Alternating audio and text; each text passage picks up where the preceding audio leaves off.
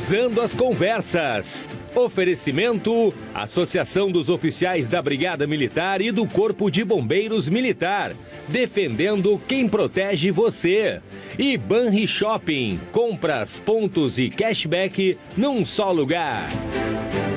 Boa noite mais um programa Cruzando as Conversas na RDC TV. Meu nome é Guilherme Colim e eu não estou substituindo Renato Martins, porque o Renato Martins é insubstituível.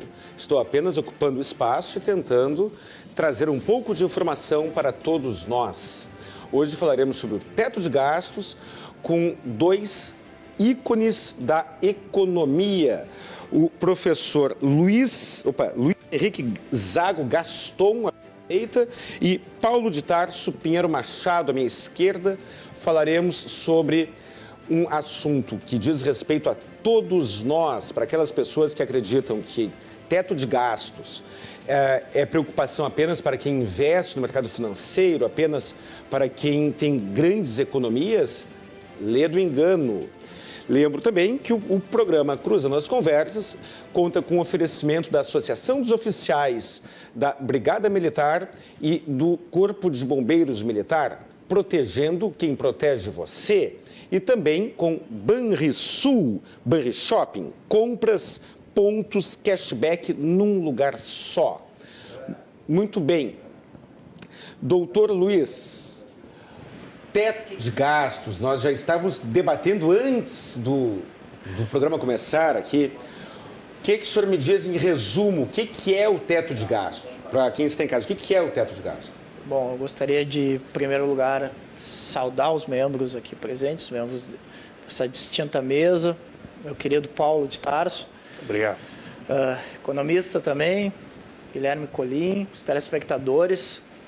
Bom, a gente tem acompanhado agora, principalmente no, nesse pós-eleição, uh, um debate sobre a reestruturação do teto de gastos aprovados em 2016. Esse, de, esse debate ele é bastante importante nesse, nesse contexto que a gente está acompanhando, por estabelecer uma nova âncora fiscal, uma nova âncora de responsabilidade fiscal para o nosso, para o nosso país. Ele diz respeito principalmente à nossa capacidade de pagamento, nossa capacidade de investimento. Uh, tem se procurado fazer essa distinção entre o social e o fiscal mas essa distinção ela se mostra completamente irreal. A gente não pode pensar num social, num desenvolvimento social, sem atender também a questão da responsabilidade fiscal. Então, esse dito teto de gastos, essa reestruturação do teto de gastos, vai fazer com que a gente avance cada vez mais nesses objetivos sociais que a gente está buscando na, na, nossa sociedade. Muito bem. Doutor, doutor Paulo de Tarso, alguma complementação conceito de teto de gasto? Bom, considerações especiais? Inicialmente eu queria dar boa noite, saudar o nosso, a nossa RDC TV, aos nossos telespectadores, saudar o colega Luiz, que você falou que aqui estariam dois ícones, realmente, se há um ícone aqui, que é ele, entendeu? Eu apenas sou o aprendiz do ícone. Tá, ah, tá certo, é verdade. E, enfim, e saudar aqui a pauta do programa, que eu acho muito oportuna nesse momento que o Brasil passa por uma, um processo de transição. O, o, teto de gastos, na verdade, é, é, é uma experiência, é, vamos dizer assim, dos países nórdicos, tá? Historicamente, quem adotou o teto de gastos é, foi países como a Holanda, como a Finlândia, como a Suécia, que tem uma inspiração fortemente social-democrata no sentido é, de buscar um equilíbrio das contas públicas, um equilíbrio das finanças, para que é, as contas públicas não tragam, vamos dizer assim, é, perturbação né, ao funcionamento macroeconômico do país, porque se sabe é, que o desajuste das contas públicas é, traz várias repercussões é, do ponto de vista não só econômico, mas do ponto de vista social, é, é, é, como a questão, por exemplo, de um imposto social que nós brasileiros nos livramos e, e estamos agora diante de, um, de uma espécie de encruzilhada, né, que é a questão da retomada do processo inflacionário, não nos níveis anteriores, mas passamos a ter inflação. Então, o teto de gastos é, tem que ser feita essa consideração. Conceitualmente, eu não teria nada a, a, a, agregar, ele é um instrumento do ponto de vista fiscal e orçamentário, no sentido de ser uma salvaguarda né, aos gastos Nós da República. Tínhamos até, 90, até 2016, né? É, esse, esse foi uma emenda, uma emenda à Constituição, né, ainda do governo, do governo Temer, né, quando implantou o novo regime fiscal, é, no sentido de, vamos dizer assim, dar uma consistência num dos elementos que era o tripé do Plano Real, que era, vamos dizer assim, o controle dos gastos públicos, né? E, obviamente, estabelecer para, o, para os gestores públicos, né, dos, dos três poderes das empresas estatais, do Ministério Público e da Defensoria da União, é, um, um, teto, um limite é, de gastos. Agora, é, a questão que se impõe, né, é, na minha modesta opinião, é, é olhar a estrutura dos gastos. Porque, por exemplo, a decisão é, da implantação do teto de gastos, ela foi muito rígida. Por exemplo, é, estabeleceu-se lá na, na, emenda complementar, né, no projeto de emenda à Constituição, é, que as despesas públicas não poderiam, vamos dizer assim, sofrer alteração, reajuste real é, por mais de por, por 20 anos. Ora, é, um país como o Brasil, onde nós temos indicadores sensíveis do ponto de vista social, e que, do ponto de vista orçamentário, quem demanda mais os recursos públicos é, para a saúde, para a assistência, é, para o atendimento, vamos dizer assim, às faixas carentes, é, 20 anos é um tempo extremamente. É, é, é, vamos dizer assim, do meu ponto de vista. mas, mas é corrigido pela inflação, né? É, mas sempre a inflação do ano anterior, né? Ela não tem projeção de inflação para o ano seguinte. Tá? Então ela não tem, na verdade, ela não sofre o aumento real, porque se a inflação, inflação de um anterior. ano para o outro crescer mais do que, por exemplo, a do ano anterior, ela não vai sofrer reajuste. Ela é sempre reajustada pelo IPCA acumulado do ano e pelos anterior. oficiais de inflação. A inflação a gente sabe que não é a mesma também para tudo. Né? É, exatamente. Agora, tem um detalhe que eu acho importante, e eu só quero concluir, já que é, vamos trabalhar aqui intensamente hoje sobre isso, é que temos que olhar a, a, a, a economia dinâmica assim como a sociedade é dinâmica, dinâmica e complexa. Né? É, e o Brasil teve uma pandemia. Né? Essa pandemia é, teve uma série de efeitos, de desdobramentos né?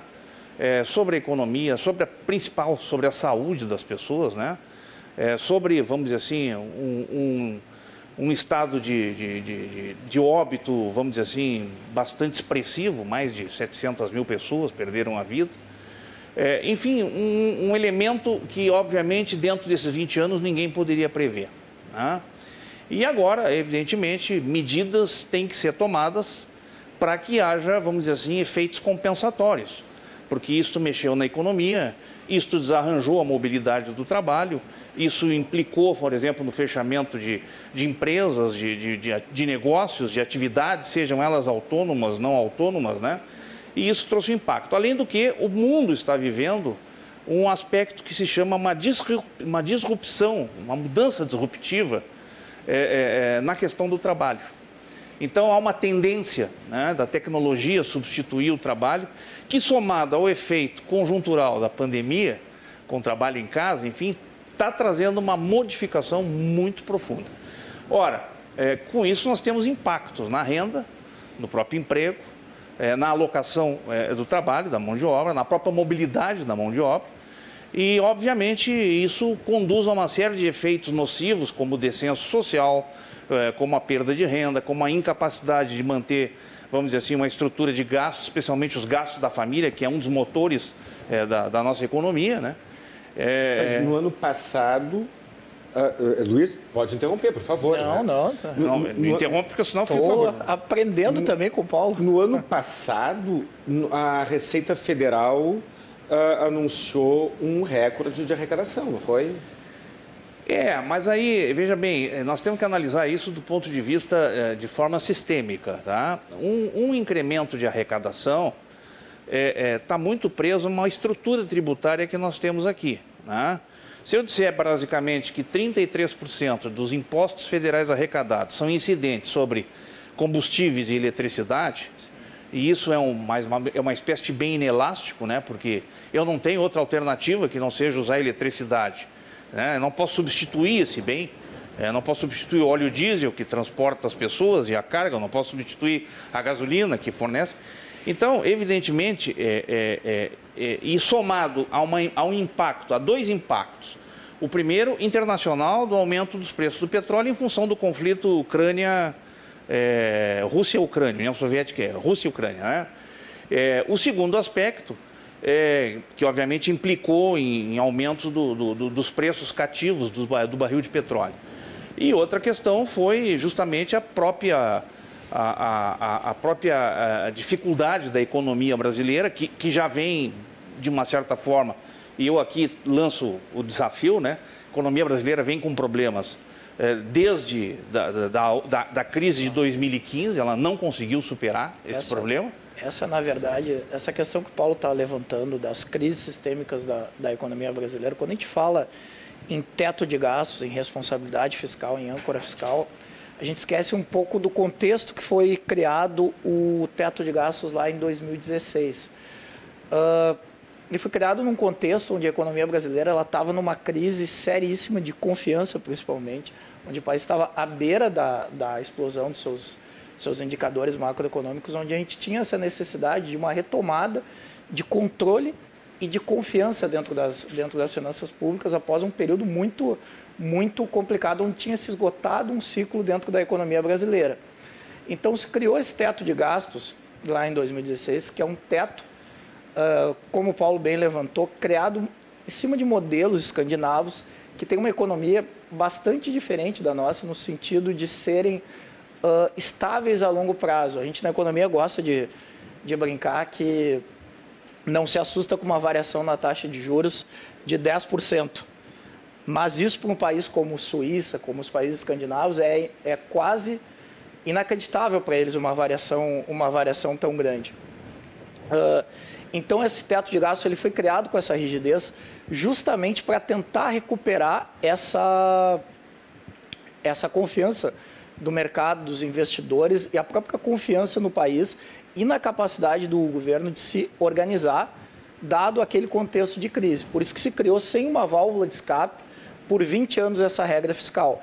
Ela era para ser uh, revista em 2026 dez anos após a vigência da, do teto de gastos e dessa âncora fiscal. Mas acontece que a gente teve realmente esse efeito da pandemia. Uh, mesmo assim, mesmo sobre a vigência da âncora fiscal e, da, uh, e do teto de gastos, durante a pandemia, a gente conseguiu estabelecer uma saída que foi a separação entre o orçamento público e o orçamento Covid, que foi chamado de orçamento de guerra, separado. Isso foi, vamos dizer assim, a primeira vez em que precisou se estabelecer algo fora desse teto. Uh, e o que a gente tem acompanhado justamente é que, frente a toda essa instabilidade, como o Paulo levantou, frente a toda essa questão de mudanças que estão acontecendo, o mundo não é mais o mesmo desde 2016, o mundo houve essa disruptura no mercado de trabalho, a gente está tendo essa necessidade de rever, inclusive por essa demanda social. Nosso país não é a Suécia, não é a Dinamarca, e às vezes se faz esse debate de responsabilidade fiscal e social de forma separadas. Não há que se falar entre de um dilema verdadeiro entre responsabilidade fiscal e a questão social, porque sempre quando a gente não cuida do fiscal, todos os uh, benefícios adquiridos via social eles são revertidos em curto prazo. A gente acompanhou e esse foi um dos motivos que foi criado o teto em 2016. Por isso que agora, na verdade, o que a gente está vivendo é essa necessidade de se reestruturar essa âncora fiscal, se reestruturar essa responsabilidade fiscal frente a esse novo cenário, frente a esse novo cenário macroeconômico, frente a esse novo cenário uh, no mercado de trabalho, frente a esse mundo uh, pós-pandêmico, a se manter essa responsabilidade fiscal, nunca esquecendo também que recentemente houve a expressão social e uma demanda por maiores, por maiores uh, benefícios sociais. Há uma demanda reprimida no Brasil que também tem que ser atendida. As duas Existe coisas também têm que ser atendidas. Um clamor social por maior eficiência na gestão de dinheiro público, máquina pública inchada e tudo mais também. Existe e o que o Paulo levantou também, que é bastante interessante, o espírito do teto de gastos de 2016, ele era baseado em se estabelecer um limite para os, para os gastos no geral, a composição do orçamento ela deveria ser feita via parlamento, numa espécie de competição orçamentária, onde o parlamento ia definir quais são os gastos prioritários para a gente enquanto sociedade. Uh, esse debate ele ficou muito aquém do que foi do que era esperado quando se estabeleceu o teto de gastos. Uh, a gente tem que avançar no sentido de estabelecer um teto de gastos, estabelecer um limite para o gasto, mas a gente também tem que discutir a composição do orçamento, a composição e a qualidade do gasto público. Por exemplo, hoje em dia se faz um debate sobre o quanto deve ser o benefício social, Bolsa Família, Auxílio Brasil, o nome que tiver. Mas esses programas eles têm que ser constantemente acompanhados, constantemente avaliados, como toda política pública. E a gente falha muito nesse, nesse debate. Uh, países que caminham para uma responsabilidade fiscal não só possuem uma âncora e um teto de gasto, como possuem uma avaliação contínua da qualidade do gasto público e das políticas públicas. Luiz, é, me parece lógico que o governo não pode tomar decisões tributárias, decisões uh, administrativas, uh, pensando nas agências de análise de risco. Eu, eu não, não estou propondo algo parecido com isso. Mas, bem ou mal, quando o risco país aumenta, o governo precisa compensar de uma forma. E qual é a forma que ele costuma usar? A taxa de juros, uma delas, pelo menos.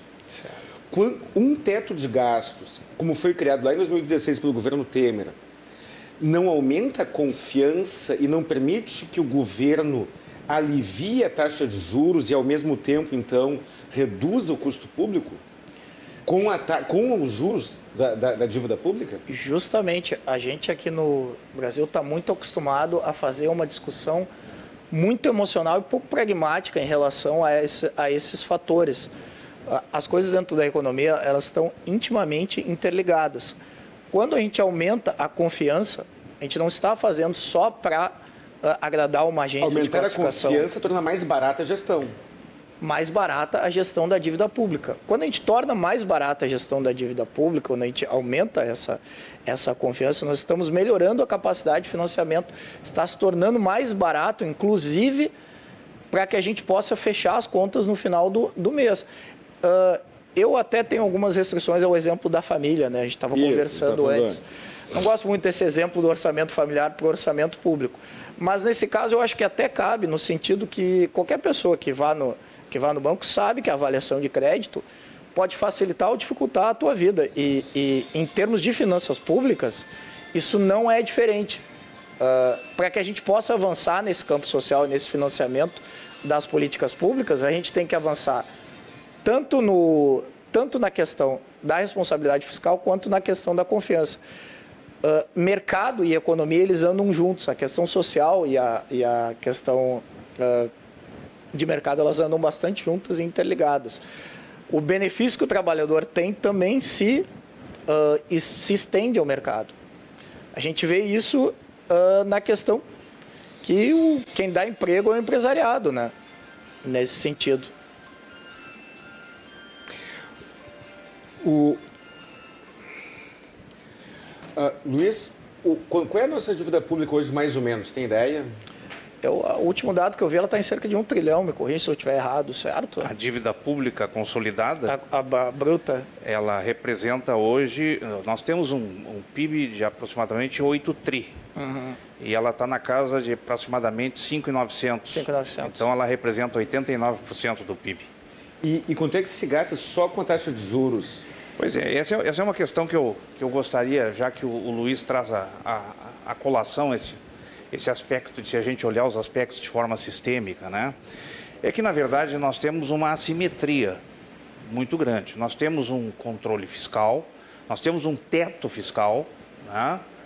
É, mas nós temos um sistema tributário que está no mínimo, no mínimo, há 40 anos defasado. O Brasil, numa classificação é, é, de sistemas tributários atualizados, o Brasil hoje ocupa a, a penúltima posição. Ele só está atrás, se não me falha, do, do, do, do, é Butão, né? Butão, Bujão, Butão, um, é um país. Butão. Butão. Butão. Né? Que basicamente sua carga tributária é sobre consumo, né? 70% impostos indiretos sobre o que você consome, consome, é, é, e você não tem uma carga tributária incidente de forma progressiva, de acordo com os ganhos que é, por exemplo, a base, né, e aqui eu não quero comparar o Brasil com os países escandinavos, mas o que é a base da economia dos países escandinavos. Eles têm uma tributação elevada, mas eles têm um alto retorno dos tributos no sentido do benefício social. Então, nós temos uma questão tributária a refazer, é, é, porque o orçamento, nós temos que deixar, vamos dizer assim, e isso nosso telespectador para entender, o orçamento é sinônimo de conflito tributário num sistema de república federativa. Né? É, quando você tem três entes como a União, como estados e como os municípios, e apesar de o manto constitucional dizer que a República se forma a partir da, indissolubilidade de União, Estados e municípios, quando isso entra na questão dos recursos, essa história não é bem assim. Então é o seguinte, o conflito tributário, o conflito tributário se estabelece na medida em que ninguém quer perder aquilo que tem. Bom, se nós não fizermos um novo ordenamento disso, né, não há como nós é, tentar simetria.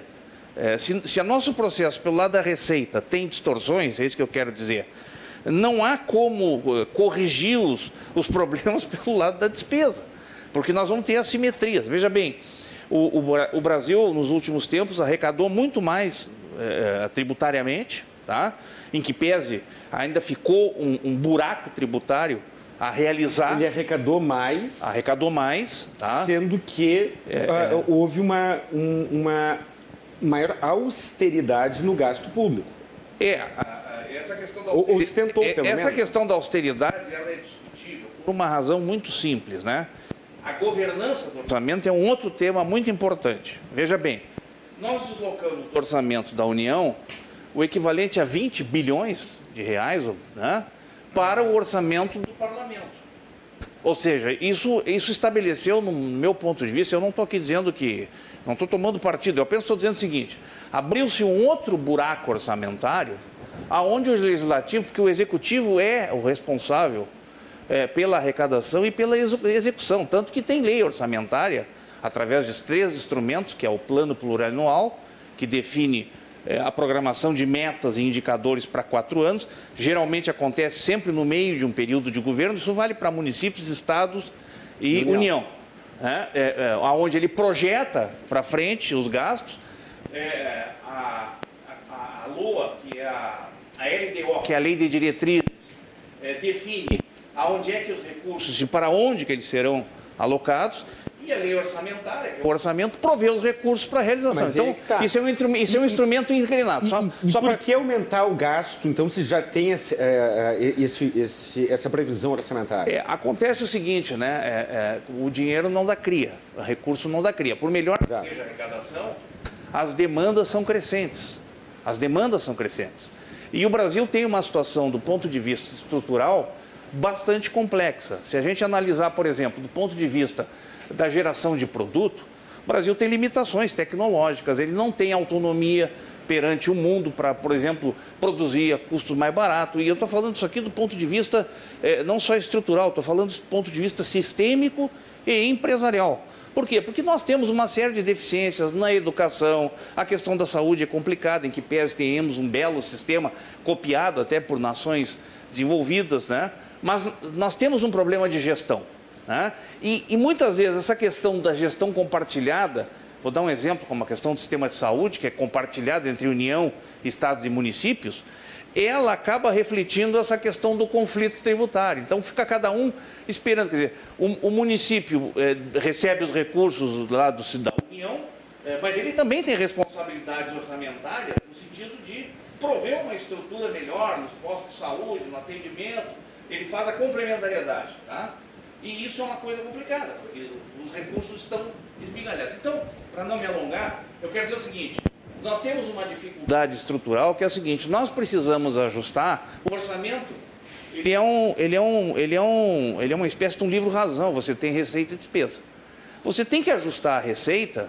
Né? Há um outro aspecto que eu não falei aqui, vou falar mais adiante, a, questão dos gastos tributários. O que, que são os gastos tributários para que o nosso telespectador possa entender? São os benefícios fiscais, creditícios e financeiros que a União gera, é que são renúncia fiscal, ou seja, ele abre mão de tributação.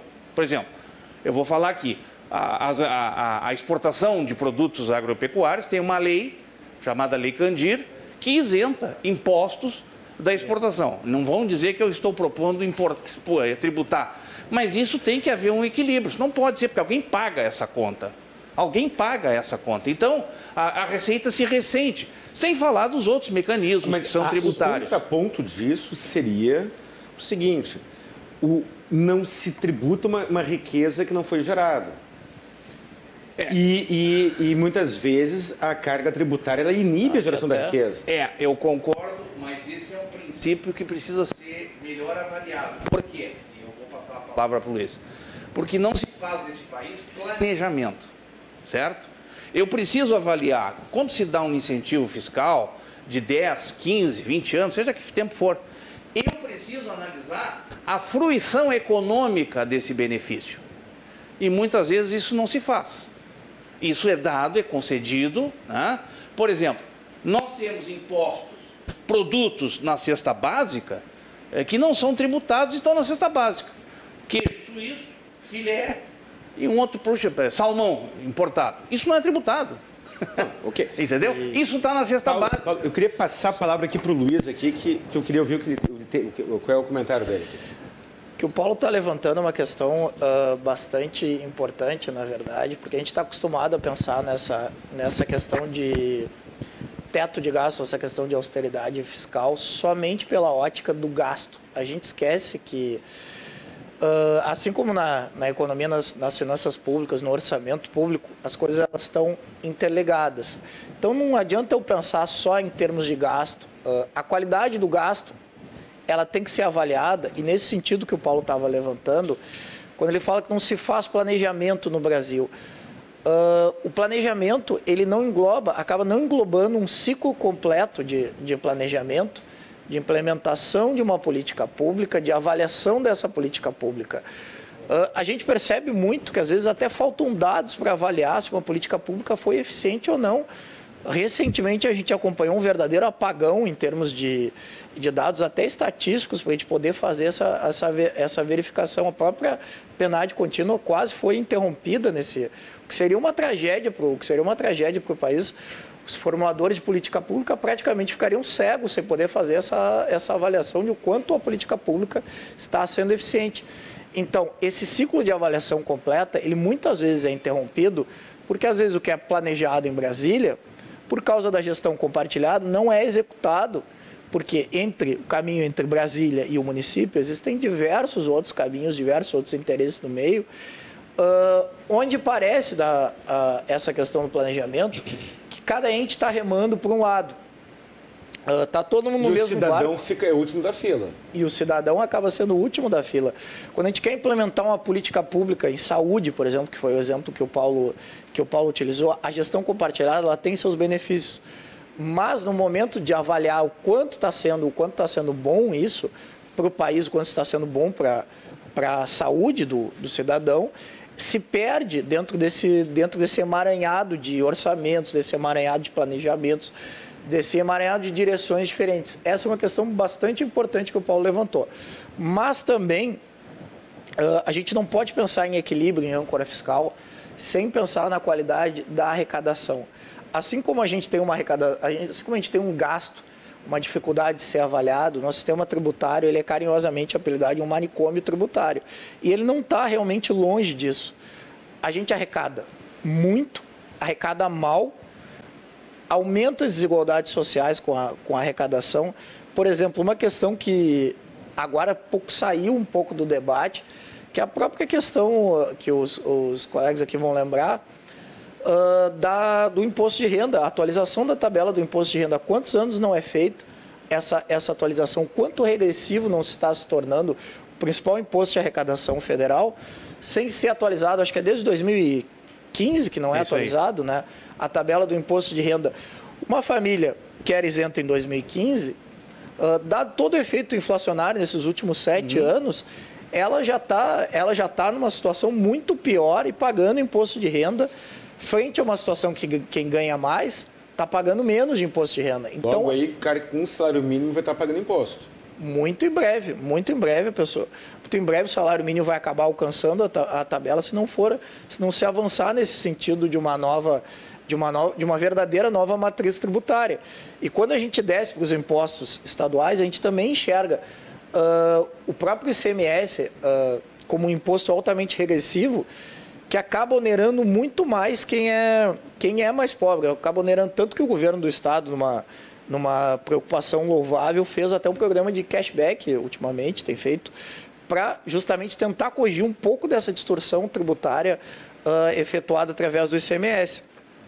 Mas então, discutir teto de gastos é uma discussão bastante interessante. Discutir austeridade é uma discussão bastante interessante. Luiz, está correto o pensamento de que a proteção, a manutenção do teto de gastos, e, e Paulo pode interromper também, pois por não. favor, a, a, estaria correto o pensamento de que a manutenção do teto de gasto, em certa medida, protege a sociedade de mais e mais aumentos tributários?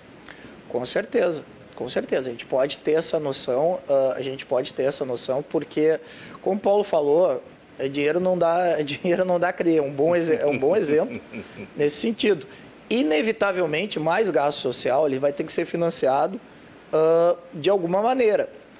Existem maneiras que são digamos assim, mais uh, inteligentes no sentido, de, no sentido tributário, no sentido de eficiência, que é fazer essa discussão da qualidade do gasto, da qualidade da tributação, para poder se avançar. Uh, um belo benefício social, qual que poderia ser? Mexer na, na regressividade tributária, fazer com que realmente quem ganhe mais pague mais dentro, dentro do nosso país, porque hoje em dia proporcionalmente a gente tem um caso a gente tem um caso raro no mundo onde quem ganha menos paga mais imposto proporcional na proporcionalmente. proporção, né? na proporção. proporção claro que números absolutos não né? Mas na proporção a gente tem essa distorção. E se não for feita essa discussão seja via tributário via qualidade do gasto inevitavelmente esses gastos sociais extras terão que ser garantidos via uma maior uh, tributação. E, e, será que, em vez de aumentar o teto de gasto, não seria uma boa ideia parar de jogar dinheiro pela janela? Por exemplo, o fundo partidário uh, foi aumentado agora, uh, em 2022, para uma fortuna, não menos, acho que foi 5 bilhões, não foi? 5 bilhões de reais para o fundo partidário. e aí vem o governo e cria a, a PEC do calote no ano passado, a emenda constitucional 114, em que pretende, eu gostaria de, um comentário de ambos, né, em que pretende uh, de, dar o calote no, no, credor de um direito social. O que, o que, que acontece para você que está em casa? PEC do calote, emenda constitucional número 114. A pessoa tem um direito social, um direito previdenciário. Deveria ter recebido aquele direito previdenciário naturalmente. Aos meus olhos, uma pessoa honesta respeita o direito do outro de maneira voluntária. Uma pessoa honesta não precisa ser processada para respeitar o direito do outro. Aí, aí, aí o, credor previdenciário tem um crédito, fica alguns anos brigando na justiça com o INSS, por exemplo, e ganha uma ação judicial. Como o judiciário não é muito ágil, aquele débito vira um precatório porque tem um acumulado muito grande. E aí o governo cria a PEC do calote, lá em 2021, para não pagar os 90 bilhões de precatórios que tinha por ano, pagando apenas 50, jogando o resto para o ano seguinte. Mas o credor previdenciário já é um credor de um direito social. Aí o governo dá o calote em credores de direitos sociais que já sofreram no processo judicial antes para usar esse dinheiro para fazer outros programas sociais, além do fundo partidário, e ainda quer aumentar o teto de gastos para poder gastar mais dinheiro. Vou fazer Qual, uma comentário de Vou fazer uma provocação, aqui. fazer uma provocação ao Paulo essa questão dos precatórios. Lembra qual foi o, o, o estado que começou, assim, inaugurou essa é justamente quando a gente começa a usar esses subterfúgios uh, para fazer para atender o social, a gente acaba caindo justamente nessas armadilhas. Está se retirando um direito social para garantir um outro direito social. Uh, como tu bem levantaste, Guilherme, quando a pessoa ganha um precatório, ela tem direito àquilo, à, àquele, àquele valor. E quando o Estado prorroga ou diz que só vai pagar até um determinado valor, está retirando esse direito social dessa, dessa pessoa para garantir, seja folha de pagamento, seja outros direitos sociais. E até interessante porque essa, a gente já teve experiências aqui no Rio Grande do Sul por bastante tempo de o quanto isso tende a não funcionar e se acumular um, um passivo gigantesco. Uh, foi aprovado agora uma, uma lei que a gente tem, acho que cinco anos para zerar esse zerar esse passivo, porque se criou dois problemas. Para tentar resolver o problema da dívida no Rio Grande do Sul e o déficit estrutural no Rio Grande do Sul, se criou um passivo via, via precatórios também. Né, Paulo? É, eu, eu, eu, eu, eu volto a.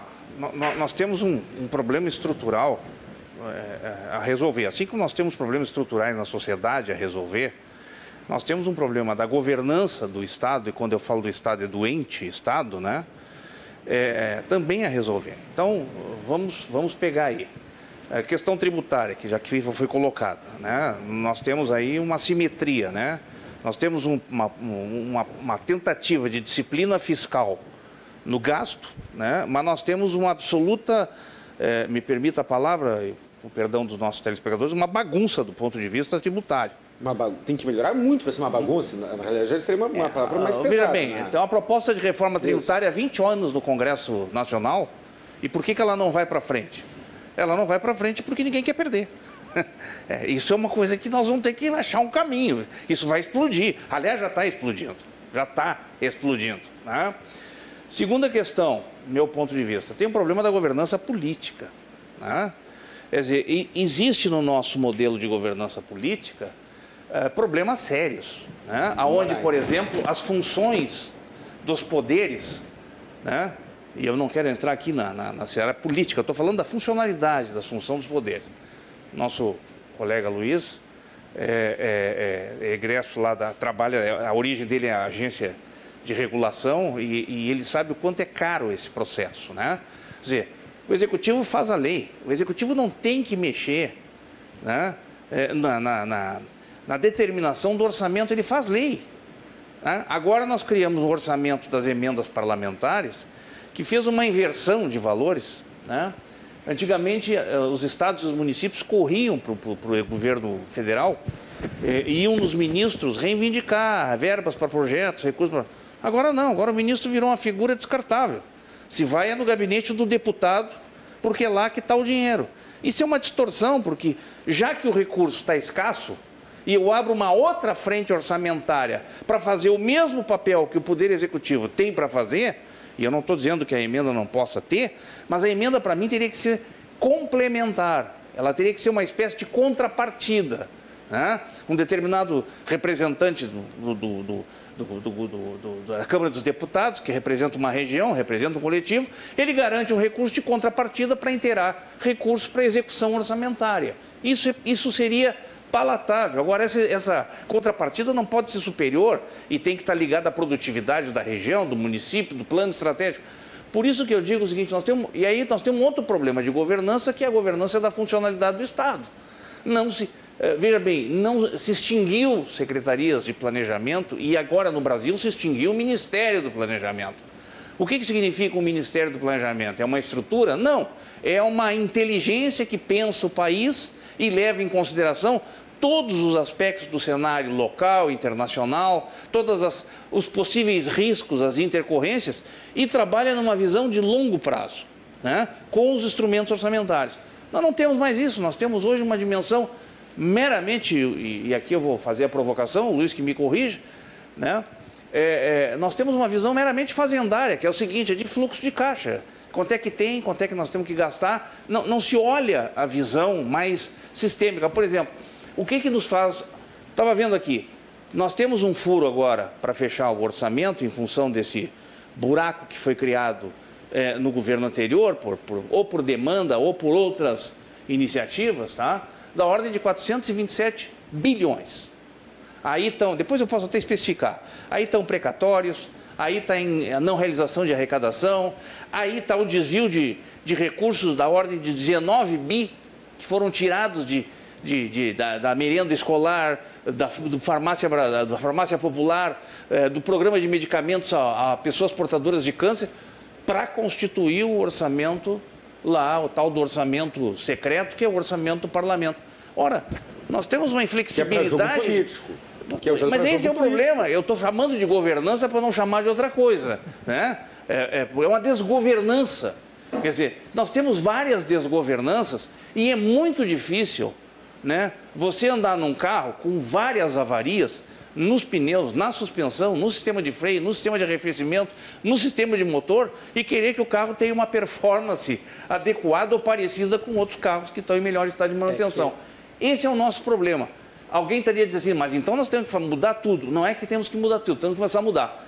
Eu depois vou me. Eu não quero tomar a palavra total, eu vou, vou me debruçar que soluções eu, eu, como economista, e vou jogar aqui junto para o auxílio do Luiz e do nosso debate, quais são as soluções de curtíssimo prazo para resolver esse problema. Porque não adianta é, é, a gente falar, falar do problema sem a solução. Nós vamos ter que ter uma medida drástica, né? É, é, como adotar, por exemplo, alguns expedientes. Mas é que no é, é primeiro do, momento... Do, do, do, só perguntar, tá, só tá, para tá. concluir. Por exemplo, é, uma experiência que eu vivi na, na, Prefeitura de Porto Alegre, no pouco tempo que passei pela Secretaria de Planejamento, né? É, nós implantamos um, um, Não havia dinheiro para tudo. E as rubricas orçamentárias são, são fruto de lei. Hum. Então é preciso, nesse momento, uma governança é, é, de abrir o jogo da situação.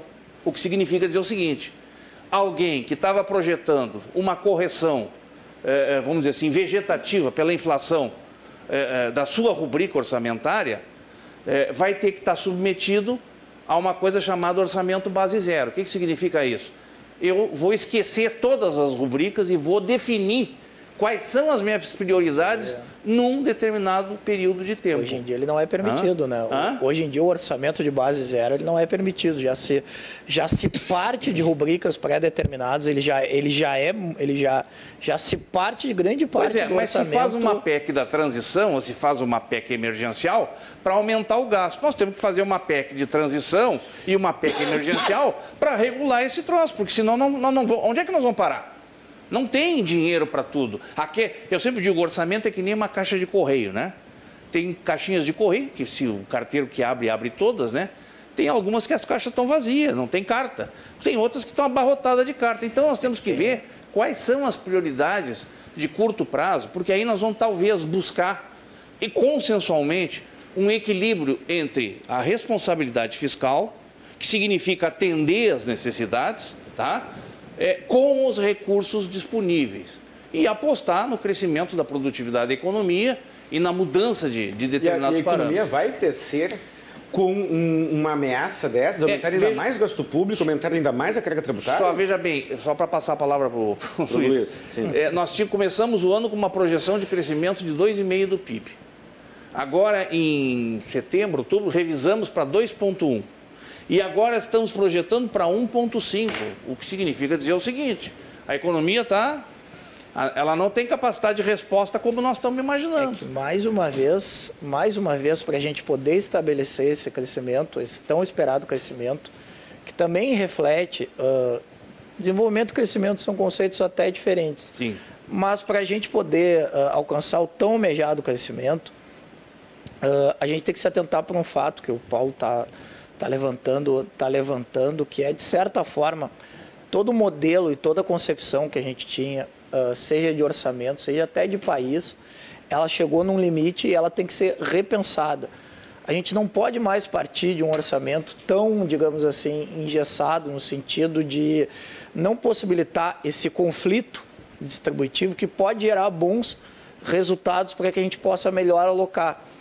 Uh, todo esse modelo que foi estabelecido, principalmente a partir da, da Constituição de 88, uh, ele atingiu um ápice ali com a Lei de Responsabilidade Fiscal, a 10100, foi feita nos anos 2000, tá? no início dos anos 2000. E lá se vão quase 23 anos dentro, desde essa aprovação dessa lei, que foi um marco civilizatório até dentro do nosso orçamento bastante importante. Só que o que a gente tem acompanhado? A questão, uh, a mesma mesma questão que a gente tem visto também na polarização do país, a gente também tem enxergado nesse colapso até no sentido orçamentário. Está cada vez mais difícil fazer planejamento, fazer orçamento público, porque não está se remando enquanto sociedade para uma mesma direção. Discutir somente teto de, de discutir somente teto de gastos sem discutir uh, essas outras questões, a questão social, a questão tributária, toda essa interligação, uh, não vai gerar bons resultados, porque como o Paulo levantou, uh, a gente teve recentemente essa questão das emendas do relator, que é algo bastante, digamos assim, pouco ortodoxo feito recentemente. elas legalmente não foram criadas para para o fim que elas estão sendo utilizadas, mas elas se tornaram uma ferramenta de, de negociação uh, bastante deletéria, justamente por causa disso, porque a gente não tem esse planejamento para onde vão essas emendas. Uh, o parlamento ele tem que sim construir o orçamento junto com o, uh, junto com o executivo, mas ele também tem que se agregar. Os três poderes eles têm que ter essa, essa harmonia de os três estarem remando na mesma direção, nos mesmos, na mesma direção que os anseios sociais estão demandando. E isso a gente não tem enxergado uh, no sentido de como que a gente vai estabelecer. A gente recentemente viu o quanto o, os efeitos da pandemia sobre a saúde, quanto estressaram o sistema de saúde. Foi, na verdade, sei o que o Paulo pensa, mas foi praticamente um milagre o sistema de saúde do Brasil ter resistido uh, frente à tamanha demanda que enfrentou na, que enfrentou na pandemia e resistiu relativamente é bem e bravamente. É um né? muito atípico. Né? A ideia é que não, não tenhamos crises iguais uh, todos os anos ou a cada década. Né? Essa é a ideia, mas o problema é que, pelo menos como, como eu enxergo, a gente tem que estabelecer, na verdade, um novo, um novo pacto de, seja no sentido tributário, seja no sentido orçamentário, até no sentido social, de pelo menos todo mundo remar e fazer um planejamento enquanto sociedade para o mesmo lado. Por exemplo, a gente fala muito de saúde, educação e segurança. Uh, o Paulo levantou o exemplo do, do Ministério do Planejamento.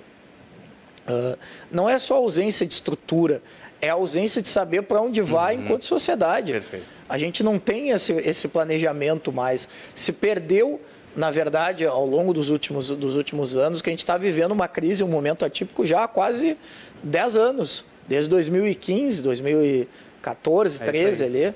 Na verdade, desde 2013 a gente vive um momento de crise contínua onde algo dentro daquele modelo se perdeu. E isso também está se refletindo na questão, da, na questão fiscal. Uh, essa, essa desarmonia social está se refletindo também na questão orçamentária. Então, discutir teto de gasto ele é importante, mas ele é uma discussão que ela é complementar à discussão sistêmica, à discussão tributária, à discussão de dívida, mas principalmente à discussão de que projeto de país a gente quer para esse momento, né?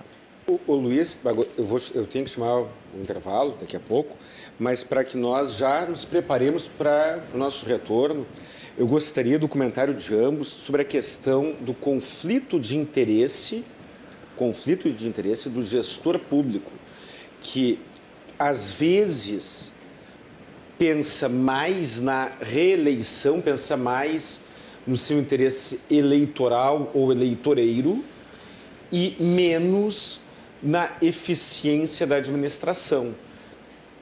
Quando iniciarmos o próximo bloco, eu vou perguntar para ambos, né? uma, uma pergunta provocativa. Se tu fosse governante, tu iria preferir governar tendo um teto, um teto de gastos ou ah, rigoroso ou não? Mas não responde agora, no retorno.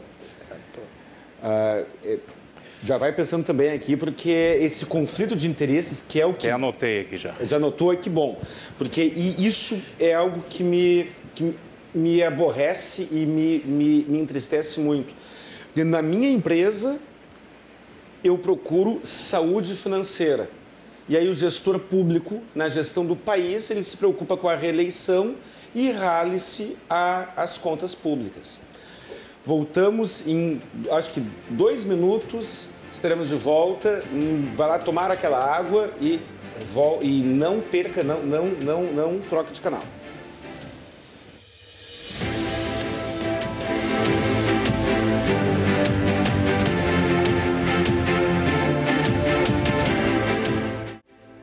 Estamos de volta com o programa Cruzando as Conversas aqui na RDC TV. Estamos falando sobre teto de gastos, um assunto que interessa a todos, não interessa apenas aos investidores, aos empresários, aos banqueiros, interessa a todos nós. É o dinheiro público, é o, é o teto de gastos do nosso dinheiro. estamos hoje falando com dois ícones, duas pessoas que eu admiro muito. Estou, sou privilegiado de estar aqui com o doutor Paulo de Tarso Machado e Luiz Henrique Zago Gaston. O programa Cruzando as Conversas conta com patrocínio da Associação dos Oficiais da Brigada Militar e do Corpo de Bombeiros Militar, defendendo quem protege você, e também de Banrisul, Banri Shopping, compras, pontos e cashback num lugar só. Muito bem, no programa, no programa não, desculpa, no, no bloco anterior, encerrei com uma, uma encomenda, né? deixei aqui no intervalo para os nossos convidados pensarem, um, uma, uma, uma, pergunta provocativa. Quem, quem quer começar com a, com a resposta? Os mais velhos começam? Os mais velhos, doutor Paulo. Tá bem. Se fosse para quem pegou agora, doutor Paulo, se o senhor fosse gestor público e estivesse de olho na próxima eleição, você, o senhor gostaria um de austeridade fiscal e um teto de gasto ou preferiria libertinagem econômica e, e teto de gasto nenhum? Existem é, 12 princípios de gestão pública, 12 ou 15, não estou bem lembrado. Mas existem cinco que todo gestor público tem que limpe. dormir com eles, que é o famoso LIMP, né? Que significa o L de legalidade, o I de impessoalidade, o M de moralidade, o P de publicidade e o último se chama o E de economicidade ou eficiência, que significa dizer é, que a, efici a eficiência do gasto está naquilo que eu invisto, naquilo que eu gasto e na produtividade que isso traz do ponto de vista social. Então, no meu ponto de vista, o conflito ele não é gerencial, o conflito é político. Porque aí nós temos outros valores que é o seguinte, né? e, e, e esse é um problema que nós temos que corrigir, porque o, o, o parlamento brasileiro, ele, nós estamos especializados em saídas sempre alternativas, né? A estrada tem várias uma estrada quando é feita, ela prevê as várias saídas dentro de um processo de tráfego, de volume de, de trânsito, de engenharia, é, de uma série de coisas. Não, nós toda hora estamos construindo saída para alguma coisa. Uma gambiarra. Né? Essa questão dos precatórios, e já que você usou essa palavra, da gambiarra, isso é uma gambiarra, isso é um troço que vai virar uma conta sem fim. Né? E o pior, é, as pessoas não se dão conta que é o seguinte, isso afeta lá um dos itens chamado é, da legalidade. Porque quando eu não pago uma sentença judicial, a gente fala tanto em Estado democrático de direito, né? Eu estou incorrendo em insegurança jurídica. E é engraçado, é uma insegurança, vamos dizer assim, é, unilateral. Porque eu não posso, eu se alguém me, se eu devo para alguém, alguém tem o direito de juridicamente Receber buscar o crédito. E eu deverei pagar mediante ou um acordo ou uma negociação Aí uma decisão jogo o cara judicial. Pro fim da fila para usar Agora, outra coisa. Se o Luiz é credor de um, de um, vou fazer uma hipótese, o Luiz ou você, é um credor de um, de um crédito precatório, que é um processo judicial com sentença líquida e certa, transitada em julgado, né? É, e aqui os, os, que são da área jurídica entendem isso, que significa o seguinte, não há mais possibilidade, tem que pagar, entendeu? É, é, eu não posso receber porque lá fizeram um, um decreto, uma PEC, uma emenda, né? E deram uma gambiarra.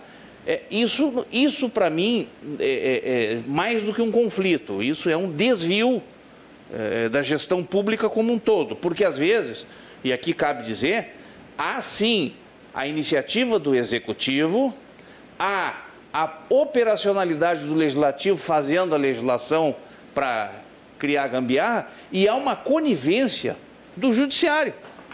Isso acontece. Sim. Então, aqui tem um conflito, que não é um conflito, aqui tem, um, aqui tem uma espécie, desculpe, a palavra é forte, um conluio, né, que vai trazer prejuízo social. Prejuízo social, insegurança jurídica e afugentando o investimento. Luiz. Bom, respondendo a, a, a pergunta, pergunta provocativa, essa né? pergunta Hipotética. bastante provocativa.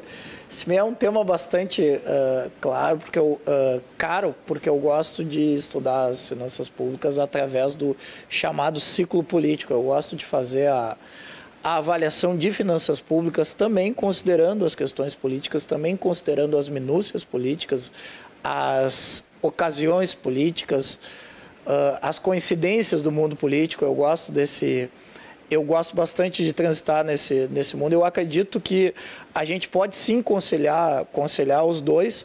E eu acho também que, por muito tempo, uh, a gente tem criminalizado o, o, fazer a política, que é algo bem complicado. Uh, a política é uma forma de organização social bastante válida. A gente tem que avançar em valorizar essa, em valorizar essa atividade, em valorizar quem faz a, quem faz a boa política. Uh, existem pessoas comprometidas no meio, e no meio político. tem maturidade para isso? Nossa sociedade atualmente não, né? Mas a gente tem que cada vez caminhar mais para essa não demonização da, da política e sim para a gente entender que os nossos representantes eleitos refletem, de certa forma, a qualidade deles, reflete a qualidade da gente enquanto sociedade, né? Uh, não adianta só reclamar dos políticos e, e, eles são um grande espelho do que é do que é a nossa sociedade. E respondendo à pergunta, uh, eu acredito muito que a sociedade percebe, em grande parte, as manobras uh, políticas no sentido de tentativa só de reeleição. Quando um político ele só tenta se reeleger, ele gasta, a sociedade sabe que vai acabar pagando a conta ali na frente. a gente tem diversos exemplos de políticos que conseguiram muito bem arrumar a casa nos dois primeiros anos de governo para fazer uh, investimentos nesse, nesse meio para o fim uh, do governo. Que é bem conhecido, é bem ortodoxo dentro do ciclo político, a gente enxerga isso em diversos, em diversos uh, mandatos. Os dois primeiros anos para arrumar a casa, os dois últimos anos para fazer esses investimentos e para poder levar esse gasto, esse gasto. Então eu acredito que se o tema de casa estiver bem feito, uh, mas, a gente nós pode. tivemos alguns anos atrás um, uma presidenta que uh, pegou uma janela de oportunidade uh, e hiperestimulou o consumo, aqueceu a economia mediante o consumo, não investindo em infraestrutura e não reduzindo o custo de produção. O custo do país não foi reduzido mas a economia estava aquecida por uma hiperestimulação de consumo. E aí a sensação que as pessoas tinham era de fartura, porque o consumo estava sendo hiperestimulado mediante o crédito. E, e aí muitas pessoas pegavam dinheiro no, no BNDES a 3% ao ano, deixavam girando, uh, uh, emprestando para o governo a títulos públicos a 12%, recebiam o retorno sem produzir nada e ficavam muito felizes. Isso, por exemplo, traz um ganho eleitoreiro. E qual é a tua avaliação sobre esse comportamento administrativo? Uh, a gente percebe bem, uh, justamente, isso traz um ganho eleitoreiro, mas esse ganho eleitoreiro ele é tão imediato, ele não se sustenta no longo prazo, tanto que a gente acompanhou uh, o que foi 2014, 2015, 2016 Nesse sentido, a gente enxergou um claro esgotamento desse modelo de estimulação da economia somente através do, somente consumo. através do consumo. E a gente, na verdade, enxergou onde a irresponsabilidade e, o, e a falta de cuidado, vamos dizer assim, com as contas públicas acabam levando o, o governante. Uh, mais do que isso, às vezes as pessoas pensam não, uh, político pode tudo. Não, ele tem que seguir os princípios uh, legais que o, que o Paulo levantou. E isso gera consequências. A irresponsabilidade fiscal, ela gera consequências. Irresponsabilidade fiscal eleitoreira, ela gera consequências também para o político. A gente acompanhou isso de forma bastante clara recentemente, inclusive o teto de gastos, que é que a gente começou a conversar em 2016, ele foi uma resposta a esse esgotamento de modelo e essa irresponsabilidade eleitoreira. A, a dívida pública 20 anos atrás, tem ideia quanto é que era? Assim, de cabeça... De cabeça não, 20 anos, mas que seja. Quanto? Era bem menor do que a atual. Era bem menor. Esse foi, um dos grandes, esse foi um dos grandes problemas. A gente entrou numa trajetória de dívida que ela não era sustentável no longo prazo.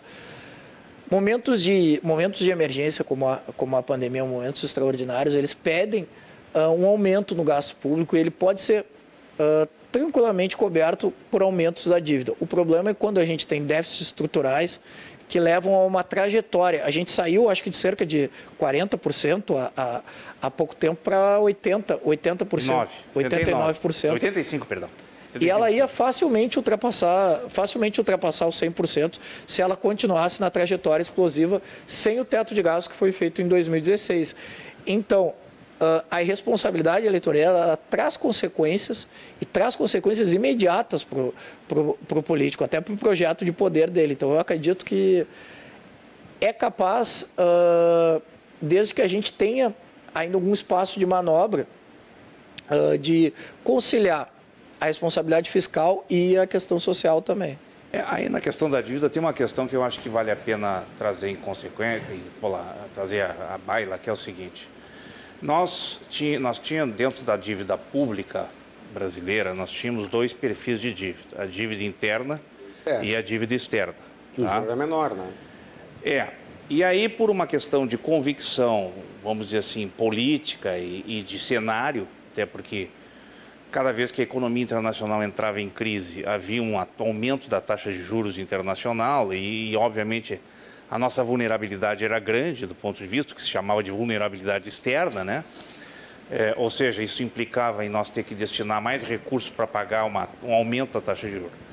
Então, é, não me recordo se foi 2011, Seis. 2012, 2006. Acho que eu tenho uma ideia que foi 2006 que o governo Lula. 2007 se fez uma conversão de dívida externa a, a, a, para a interna. O que, que, se obteve? Se obteve um waiver dos credores internacionais, que é uma um waiver é uma licença, um, uma licenciosidade.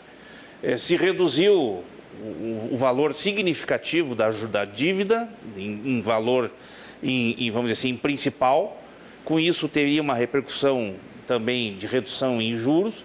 E nós internalizamos essa dívida. Né? É, na, na, na, deixamos essa dívida agora, dívida interna. Mas se te trocou uma dívida com juro maior, menor Sim, que uma maior. porque alguém teve que bancar essa, essa liquidação. E quem bancou essa liquidação foi o sistema financeiro. Com juro, tá? uma taxa maior. Exatamente. Tá? Bom, acontece que a nossa economia é, é, é, é, isso refletiu o quê? Isso refletiu uma demanda de recursos internos, né, que se refletem por dois aspectos. O primeiro, como a taxa de juros como elemento, vamos dizer assim, de contingenciamento do crescimento da inflação, né, mas ao mesmo tempo, à medida que essa taxa de juros aumenta, por exemplo, vocês vejam, nós estávamos em julho, em janeiro de 2021, com uma taxa Selic, sei lá, de 1,8, 2 ponto alguma coisa. Nós estamos com uma taxa Selic um ano depois de 13,75. Quase 14%.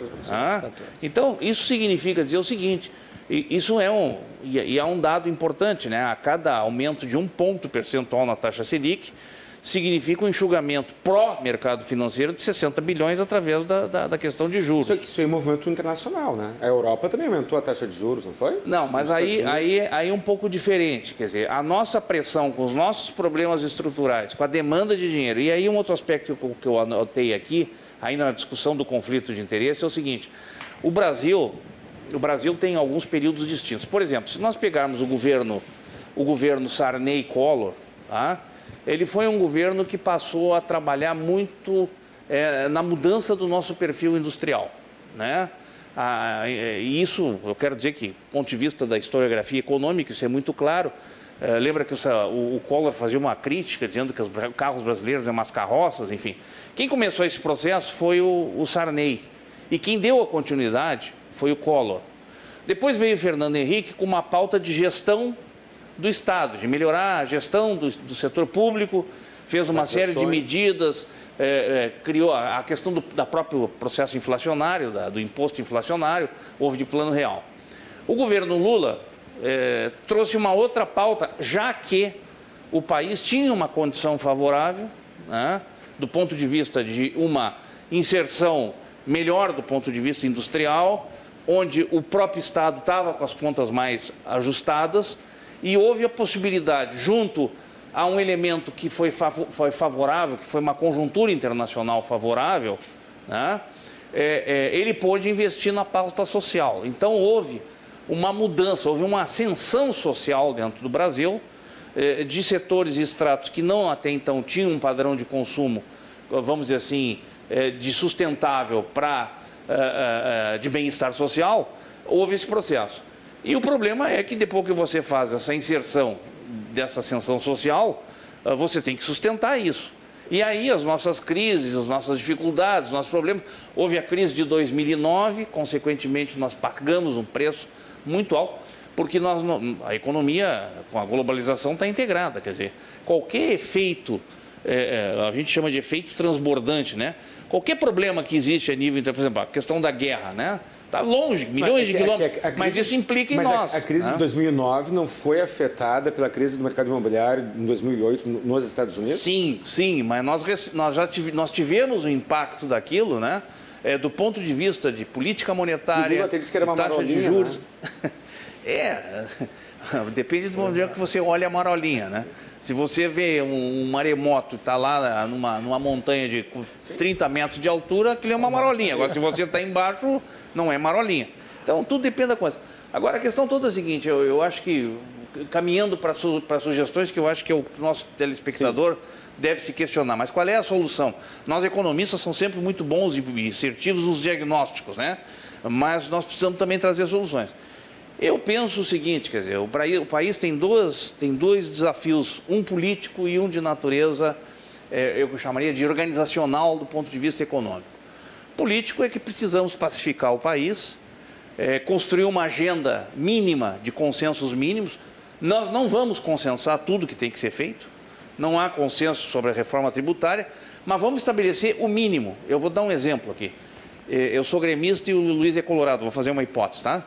Nós certo. nunca vamos chegar a um acordo de que, de que, porque nós temos paixão, nós gostamos dos nossos clubes e, e, achamos que em qualquer condição ele é melhor. O Grêmio na Série B sempre foi melhor que o Inter e ganhou os Grenais e ainda ganhou o Campeonato Gaúcho.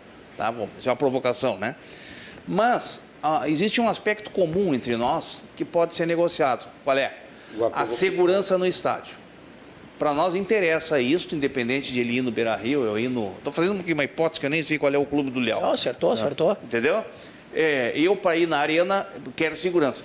Então, o novo presidente e a nova conjunção política tem que propor uma agenda mínima. Nós não vamos atender a todos os pontos.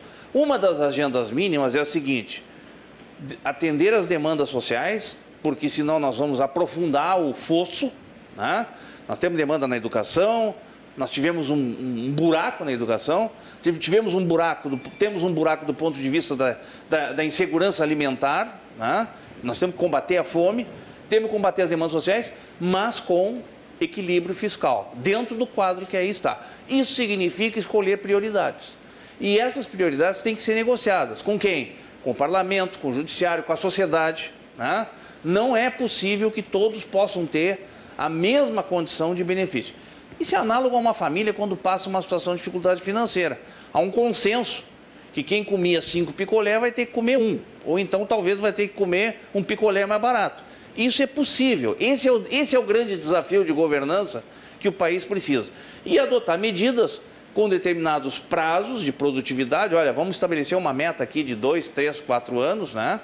É, é, e ver como é que a coisa funciona. Por exemplo, os recursos do Auxílio Brasil, eles têm que ser monitorados a produtividade. À medida que as pessoas forem é, se incrementando ao mercado de trabalho, vai cortando o Auxílio Paulo, Brasil. Eu vou, eu vou fazer uma, uma, uma, pergunta provocativa. Uh, muito se fala em programas sociais, mas será que o melhor programa social não é o emprego? E aí, nesta linha, já, já, já passando, nós temos aqui o Paraguai, um país vizinho ao Brasil, que uh, se tornou destino de muitas empresas brasileiras, muitas empresas do Brasil que geravam emprego no Brasil para brasileiros, em função da política fiscal brasileira, fizeram as malas, atravessaram a ponte da amizade, geraram emprego no Paraguai, onde o empregado ganha mais e custa menos e a carga tributária é menor. E aí o brasileiro vem receber programas sociais quando ele poderia receber um salário. Luiz, o que, que tu me diz disso? É que justamente uh, complementando também, chegando às, às, às, conclusões, complementando o que o Paulo uh, tão bem trouxe, eu acho que a gente vive uma.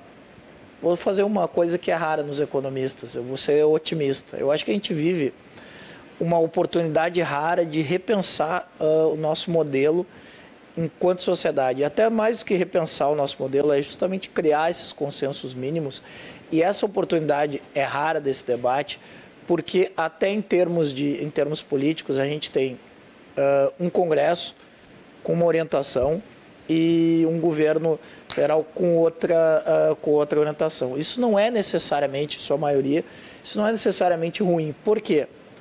Se a gente conseguir transcender um pouco essa questão, deixar para trás um pouco essa, essa polarização, parar uh, com essas paixões quase futebolísticas, que é a, a, metáfora que o Paulo trouxe. A grenalização, né? A grenalização. Se a gente conseguir realmente construir isso, isso pode gerar um. Se a gente conseguir construir enquanto sociedade, isso pode gerar um efeito muito interessante para que a gente possa evitar essa situação que tu, que tu levantasse, no sentido de.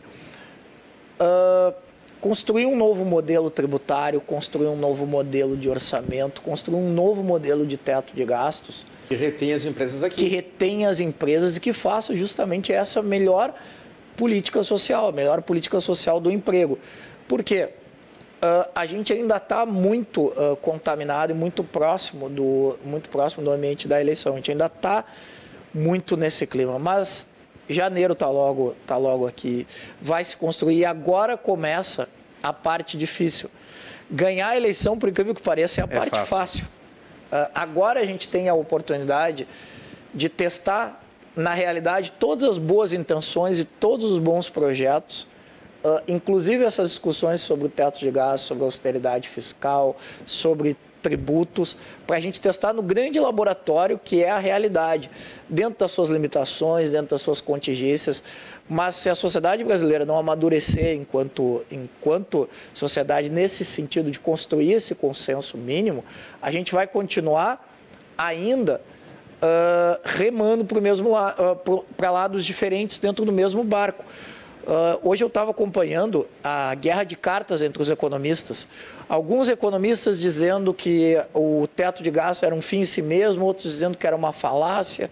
Mesmo os economistas, a gente, enquanto economista, está acostumado a discordar e ainda, e ainda continuar amigo, né, Paulo? Então, talvez essa maturidade seja, seja a solução para os nossos problemas. Na verdade, a gente só vai conseguir construir essa sociedade que a gente quer se a gente conseguir realmente evoluir nesse sentido complementando o que o Paulo falou, para que a gente possa justamente uh, resolver esses problemas, possa fazer essa política, essa política, esse desenvolvimento que todos nós desejamos. Sobre a questão, uma, uma antes da, de, de, iniciar o programa, aqui eu estava com, com, a produção, e o, e o Giovanni dizendo, né, algumas pessoas, eu mencionei lá no início do programa, algumas pessoas acreditam que a discussão sobre teto de gasto é uma discussão elitista. Eu tenho a convicção que não é. Eu tenho a convicção que isso é uma preocupação para o cara pobre, classe média e rico, para o empregado e para o desempregado. Por que, que a pessoa pobre e desempregada e de baixa renda também tem que se preocupar com o teto de gasto? Porque, evidentemente, é que se não houver é, é, um limite e uma racionalidade no uso dos recursos que são comuns a todos, isso vai trazer impacto. Tá? É, muitas vezes uma decisão ela não mede o impacto inicial. É, em economia, é, o impacto sempre ele é de médio para longo prazo. Tá? É, nós economistas dentro do nosso arcabouço teórico a gente sempre discute o seguinte: Muitas vezes uma tomada de decisão de curto prazo, que não é uma medida temporal, é uma medida de não analisar os outros elementos que fazem parte daquela decisão e que se não tiverem ajustados vão dar problema. Por exemplo, é, é, a gente, o Luiz sabe, a gente passou a vida inteira numa, num debate dentro da faculdade de economia que era o seguinte: aumento de salário não gera inflação. É, vamos devagar se eu aumentar o salário e não aumentar a produção na mesma, na mesma, no mesmo diapasão, eu vou gerar uma inflação de demanda, porque eu vou ter uma procura maior para o produto e não vou ter para oferecer. Então eu tenho que ajustar o aumento da renda com a capacidade do aumento da produção de bens e serviços para não haver, vamos dizer assim, um hiato, para não haver uma, uma espécie de assimetria. Essa assimetria vai trazer consequências e vai prejudicar todo o contexto, porque aí a inflação, você sabe, eu perco poder de compra. Né? É um imposto que atinge todo mundo. Eu, eu, eu volto a colocar, em cima das próprias considerações do Luiz, é, é, a preocupação de um país, ela, no meu ponto de vista, é de todos. Né? É, é agora, a, a, capacidade de reorganizar é, certamente pertence àqueles que mais condições têm de reorganizar. Por exemplo, é, é, eu vejo um país o seguinte: essa, todas essas questões que aqui nós colocamos e que nós precisamos reestruturar, e concordo com o Luiz, eu acho que o Brasil sempre tem janelas de oportunidade. Por exemplo, a inflação nos ensinou qual era o, o, o, combate que nós tínhamos que fazer, que não era nem uma questão tanto de economia, mas era uma questão mais de inconsciente coletivo. Né? Nós tínhamos uma inflação inercial que ficava na cabeça das pessoas em vez de realmente ela estar. Tá, é, os preços materializavam isso. Então, de tantas, tantas tentativas, de tantos é, planos e de tantos erros e acertos, chegamos a uma equação que nos permitiu recompor o país. Politicamente, a mesma coisa. Eu acho que nós temos que recompor é, a governança política. Não é possível que um poder fique refém do outro.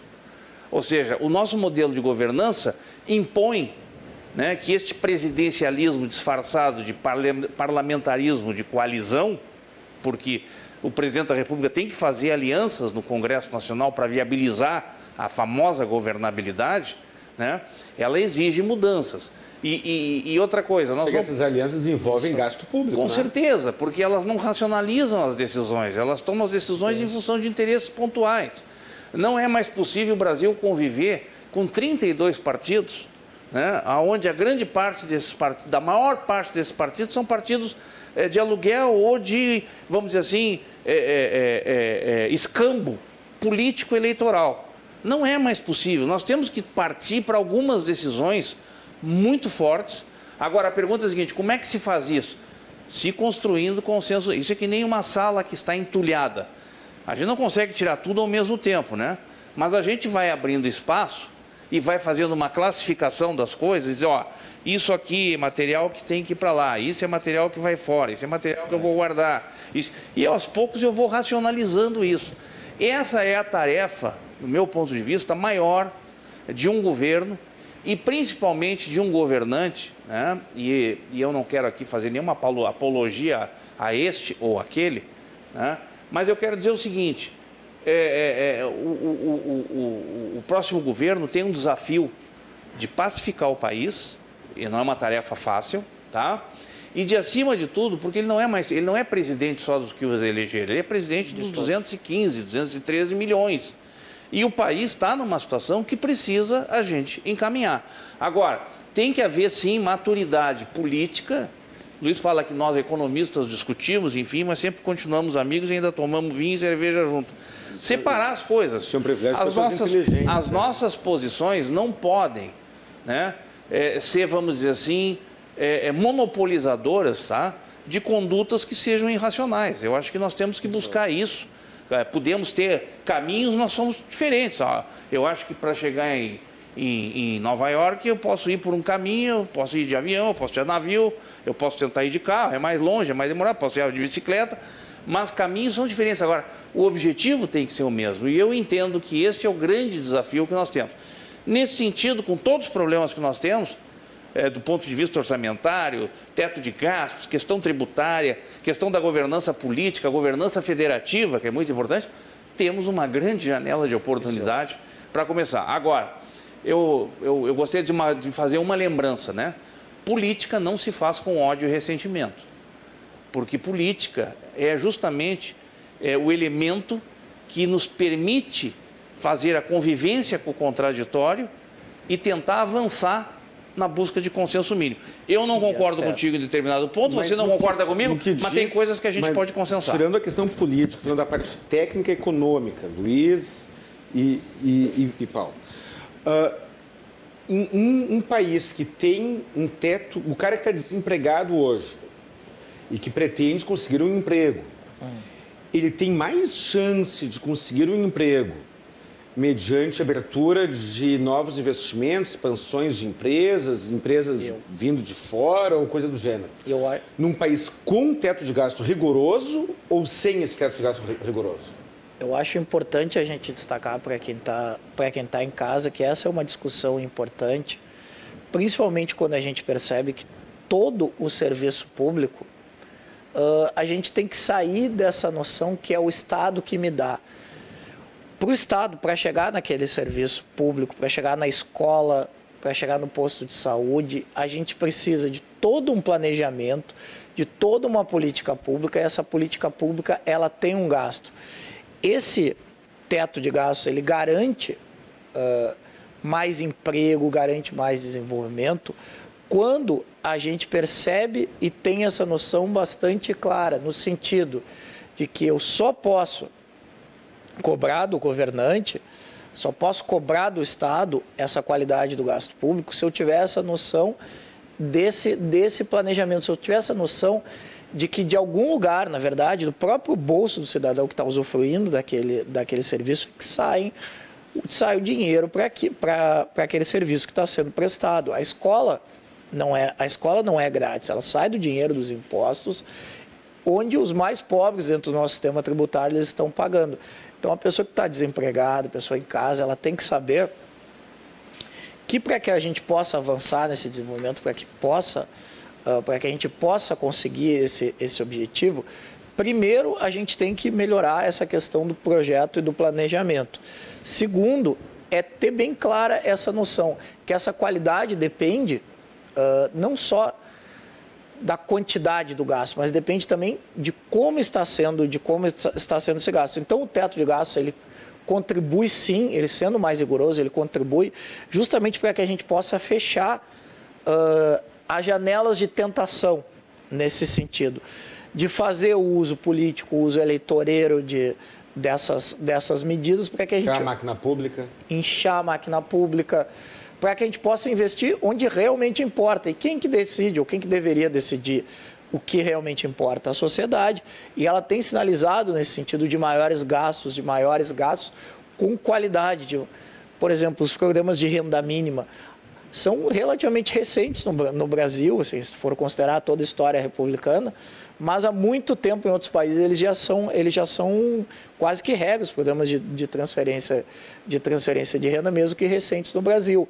Uh, então, a gente fazer essa avaliação combinada com esses objetivos sociais, que uh, esses consensos mínimos enquanto sociedade que o Paulo levantou. E a crítica que o pessoal faz de que nós temos projetos sociais em que as pessoas estão recebendo aquele, aquele benefício social há 10 anos e não conseguiram sair daquela dependência até o momento. Pois é. Eu, eu, eu, eu colocaria o seguinte, não sei, Luiz, quer falar?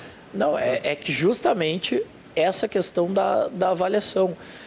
Não deveria o dinheiro público, uh, quando a gente pensa em dinheiro de uma empresa, para o dono da empresa, ele é bastante caro. Cada centavo que ele investe, cada centavo que ele gasta na empresa, sai do lucro dele, então ele tem bastante cuidado um sentido bastante amplo no governo, nós todos somos donos desse, desse, desse patrimônio. Então, quando a gente investe, cada centavo, ele tem que ser investido com bastante cuidado. Se a gente não faz a avaliação, a gente tem essas situações uh, onde uma pessoa fica 10 anos num programa social, que garantia a gente tem que realmente esse, esse, esse programa social está cumprindo o seu objetivo?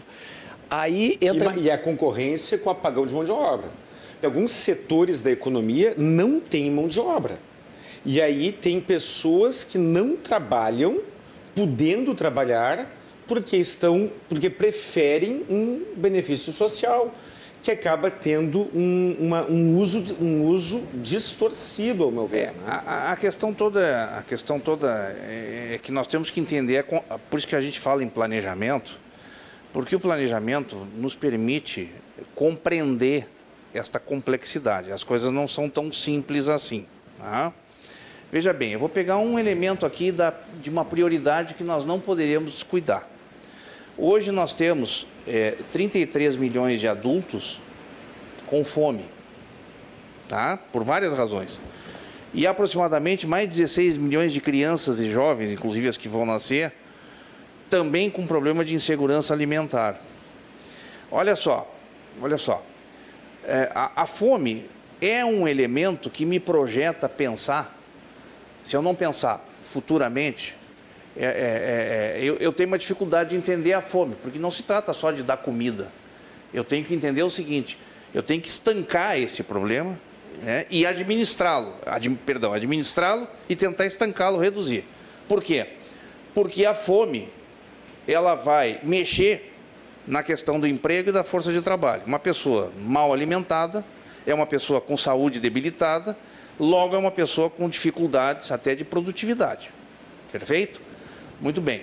O outro lado é o seguinte: as crianças, a infância de 0 a 3 anos. Todo mundo sabe, até tem um programa no Brasil chamado Primeira Infância, tal de PIM, Primeira Infância Melhor, é, que é até um programa meritório, tá? foi adotado pelo Brasil, começou aqui no Rio Grande do Sul, que era o seguinte: é um diagnóstico de que as crianças com problemas nutricionais e mal alimentadas de 0 a 3 anos, se não tiverem por carência, não, não, não, come proteína, não come todos as, os requerimentos nutricionais ou, ou, nutritivos nessa faixa de 0 a 3 anos, elas acabam cognitivamente sendo comprometidas. Onde é que vai afetar o resultado disso? Você pode investir milhões na educação, se você tiver crianças com problemas cognitivos, a produtividade vai ser zero. Então, quando eu programo, eu quando faço o planejamento, eu começo a estabelecer os requerimentos e as prioridades necessárias ao fato de eu ter que atender essas demandas. E vou estabelecendo o seguinte: bom, qual é a minha meta? Hoje eu tenho 33 milhões, entendeu? Eu preciso estancar isso e reduzir com um elemento de compensação social, que não é eterno, é por um tempo. É, Para quê? Para que esse indivíduo possa, assim, enquadrar na economia, eu também tenho que ter recursos orçamentários para induzir o investimento público e ao, é, para investir publicamente e ao, ao, fazer investimento público eu induzo o investimento privado e se eu não tenho dinheiro eu tenho que fazer composições como PPP, como concessão, é, como venda, enfim, eu tenho que fazer, eu tenho que achar soluções. Não são as melhores, mas eu tenho que fazer. Mas nada disso, gente, é eterno.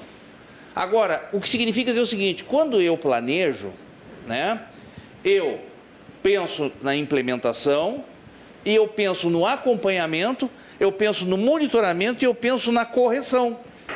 Esse é o ciclo de planejamento que nós perdemos, nós não temos isso.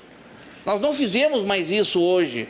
Por exemplo, o Luiz falava, é, é, nós temos nós temos estudos sobre a eficiência das políticas públicas. Doutor Às Paulo. vezes a gente mobiliza, só para encerrar, mobiliza recursos imensos, entendeu? mas nós não temos grau de, de análise de onde é que nós estamos investindo nisso. Doutor Paulo, quem manda aqui no programa não sou eu e nem é a produção. É o nosso telespectador. É o nosso telespectador. E um xará seu mandou uma mensagem que eu recebi agora aqui. Um Paulo recebe, eh, mandou uma mensagem aqui querendo que lhe respondendo aqui, aliás, lhe provocando, né? dizendo o seguinte: uh, uma vasectomia e uma ligação tubária no SUS custa muito menos do que sustentar uma pessoa cuja, fa cuja família não tem condições de, de, de prover o sustento. O que, é que o senhor teria a dizer sobre isso? Olha, esse é um outro tema complexo é, é, que nós precisaria talvez dois, três programas para falar. Isso. Porque aí no final vamos, do programa o cara vem é, com essa. Mas... Porque aí nós vamos entrar no seguinte, no seguinte dilema, né? Nós vamos entrar no, no, no dilema liberdade, né? Nós vamos entrar no dilema é, é, da necessidade do Estado mitigar né, a questão. Esse não é mais um problema brasileiro.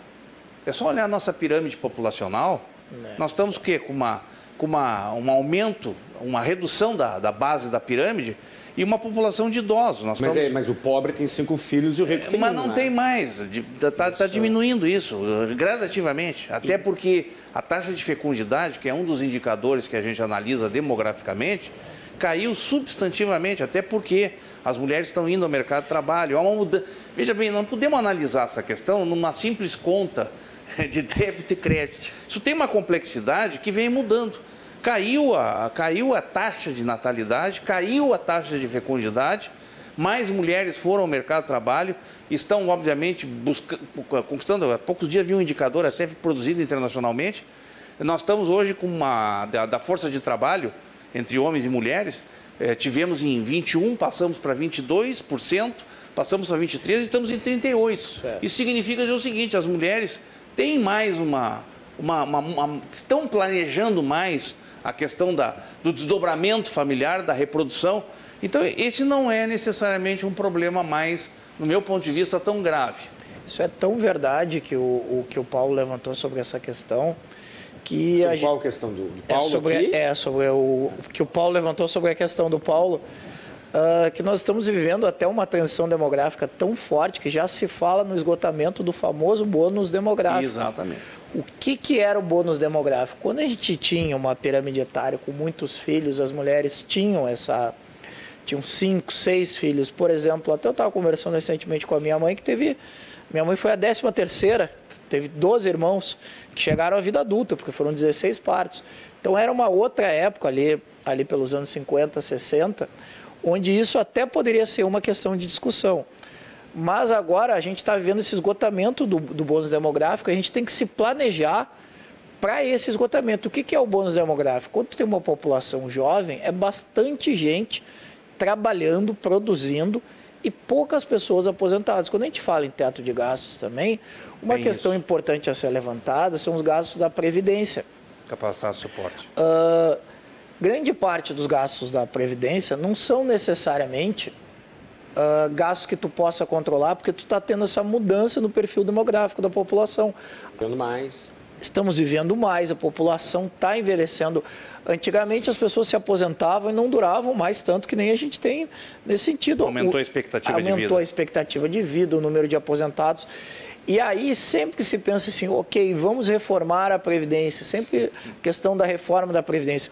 Mas a gente também tem que pensar que essas pessoas pagaram, essas pessoas contribuíram num outro regime. Ah, até bem pouco tempo atrás, nós tínhamos o regime de repartição simples. O que era o regime de repartição simples?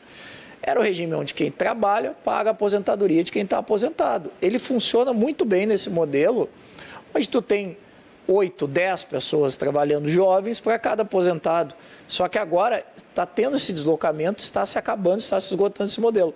Então, também é uma questão a ser pensada no teto de gastos, também é uma questão a ser pensada no planejamento. Muito bem. O, o Giovanni, nosso produtor aqui, me pediu aqui, me lembrou que nós estamos já com horário estourado. Considerações finais. Começamos pelo doutor Paulo. Eu acho que teria pouco a acrescentar. Eu acho que o debate aqui, a nossa, a nossa apresentação, ela evidenciou um diagnóstico das questões que nós temos que, que, que buscar Acho que o grande desafio é um desafio de governança política, né? ou seja, da capacidade é, é, é, que os governos deverão ter para frente para enfrentar os desafios. É, essa questão, por exemplo, que falávamos dos bônus demográficos, é uma outra pressão. Além da questão da previdência, é, ela tem uma outra questão que é o seguinte: é o amparo a, a, a, a vamos dizer assim, as faixas etárias. Agora, recentemente, a, Organização Mundial da Saúde mudou o conceito, né? é, idosos apenas a partir de 89 anos, né? Até, até 80 anos. Até 80 anos são ah, pessoas. É o super idoso, né? É o super idoso, né? Isso, depois que vai é para Então, assim, é, isso significa dizer o seguinte: se nós temos uma maior quantidade de idosos na população, nós temos que saber como é que vamos enfrentar essa questão. Nós sabemos que o Brasil tem uma dificuldade, que, que pese tem a política pública de amparo ao idoso, mas isso, do ponto de vista do orçamento, não, não, não resolve, né? Então, assim, tem questões que nós podemos, precisamos enfrentar, os desafios não são pequenos, mas uma coisa é certa, se nós não tivermos um consenso mínimo, que é que nós precisamos iniciar já o enfrentamento dessas questões, seja no executivo, seja no parlamento, seja no judiciário, seja na sociedade, seja no meio empresarial, enfim, em todos os segmentos, é porque o Brasil, o país é um só, entendeu? E não há fórmula específica é, é, temos complexidade. Então, precisamos avançar nesse sentido e eu acho que aí tem uma janela de oportunidade para nos debruçarmos nisso aí, né? E dentro de um clima de pacificação, porque não é com a intransigência de um lado ou de outro que nós vamos vencer as nossas dificuldades. Perfeito, muito obrigado, doutor Paulo. Doutor Luiz Henrique, então, considerações finais. Terminando, para não me alongar muito, gostaria de agradecer a oportunidade da EDC TV, gostaria de agradecer ao Guilherme, dizer que é sempre um prazer conversar com, com o colega e amigo Paulo. Da uh, mesma forma. Acho que a gente conseguiu uh, avançar, pelo menos passar um pouquinho nesse, uh, passar um pouco dessa experiência e desse debate. E eu acho que as grandes lições, pelo menos que ficam para mim, as grandes, os grandes temas é, são justamente essa questão da pacificação, essa questão da gente conseguir construir um consenso democrático para que a gente possa reestruturar esse modelo e possa avançar nesse sentido de, nesse sentido de planejamento, nesse sentido de avaliação do gasto público, nesse sentido de avaliação das políticas públicas, para uh, que a gente possa evoluir cada vez mais uh, enquanto, enquanto sociedade, dentro desse, desse, novo, desse novo momento, desse novo modelo. E repetir, a gente tem nesse. A gente não tem necessariamente um cenário ruim, a gente tem uma janela de oportunidade agora para que a gente possa uh, construir esse novo modelo frente ao modelo que se esgotou. Enquanto a gente continuar com essa granalização, cada um remando para um lado dentro do barco, a gente não vai conseguir andar para frente. Se a gente conseguir, enquanto sociedade, fazer, uh, deixar isso para trás, pelo menos um pouco, nos próximos, nos próximos momentos, nos próximos capítulos dessa história, eu acho que a gente vai conseguir bons resultados. Muito obrigado, doutor Luiz, muito obrigado, Agradeço, doutor Paulo, muito obrigado para você que está em casa. Uh, encerro o programa melhor do que estava quando aqui iniciei, aprendi muito, estou mais inteligente com a com a, a influência de ambos os debatedores. E até o próximo programa, pessoal. No bloco anterior, eu encerrei o programa, mas era uma pegadinha. Ainda faltaram algumas informações importantes. Primeira informação muito importante: programa Conversas Cruzadas é um oferecimento da Associação dos Oficiais da Brigada Militar e do Corpo de Bombeiros Militar, defendendo quem protege você, e também do Banrisul, Banri Shopping, compras, pontos e cashback num lugar só. E também, lembrando, amanhã estaremos aqui de volta, então apresentado pelo nosso âncora oficial, Renato Martins, que falará sobre Black Friday, um assunto de interesse de todos nós. O que, que nós podemos esperar da Black Friday? Então, agora sim, até amanhã, pessoal.